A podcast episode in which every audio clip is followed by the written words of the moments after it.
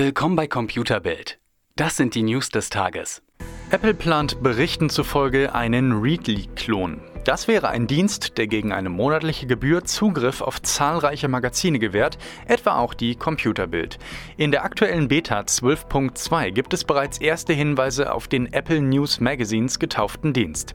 Die Abrechnung läuft wie gewohnt über den iTunes-Zugang und soll wohl noch mit anderen iTunes-Angeboten kombinierbar sein. Wenn Apple sich an der Konkurrenz orientiert, dürften die Kosten bei rund 10 Euro im Monat liegen. Es gibt fast kein Android-Smartphone ohne vorinstallierte Software, die in den meisten Fällen aber kein Mensch braucht. Die Spannweite reicht von einigen wenigen Apps bis hin zu einer kompletten Spionagezentrale einiger chinesischer Kleinhersteller. Südkorea schiebt diesem Gebaren jetzt einen Riegel vor und zwingt Mobilfunkhersteller dazu, sämtliche Software zur Deinstallation freizugeben. Die einzigen Ausnahmen App Stores und Einstellungs-Apps für WLAN und NFC.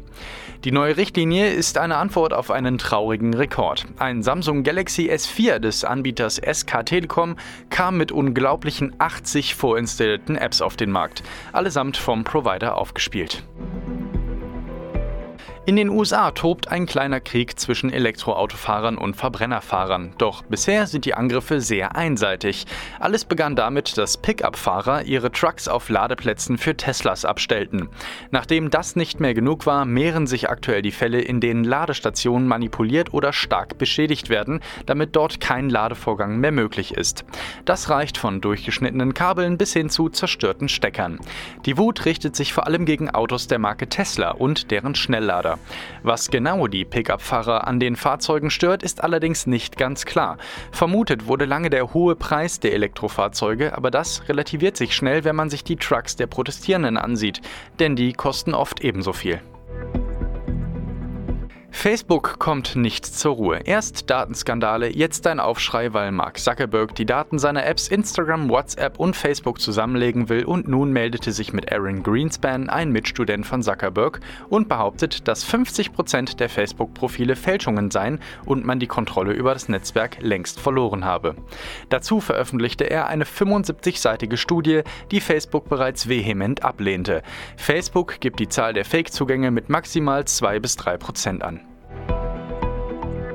Wo wir gerade bei Social Media sind. In Großbritannien sorgt ein trauriger Fall für Aufregung. Die 14-jährige Molly Russell nahm sich 2017 das Leben. Ihre Familie suchte nach den Ursachen und fand auf dem Smartphone der Tochter viele Inhalte und Social Media Accounts, die sich um Depressionen, Selbstmord und selbstverletzendes Verhalten drehten. Der britische Gesundheitsminister Matt Hancock nahm dies nun zum Anlass, den Betreibern mit harten Strafen zu drohen, sollten diese nicht gegen die toxischen Inhalte vorgehen. Die Drohungen gehen bis hin zu Verboten, die Hancock allerdings nur als letzte Maßnahme sieht, denn Social Media, so Hancock, habe auch etwas Gutes. Mehr auf computerbild.de, Europas Nummer 1 in Sachen Technik.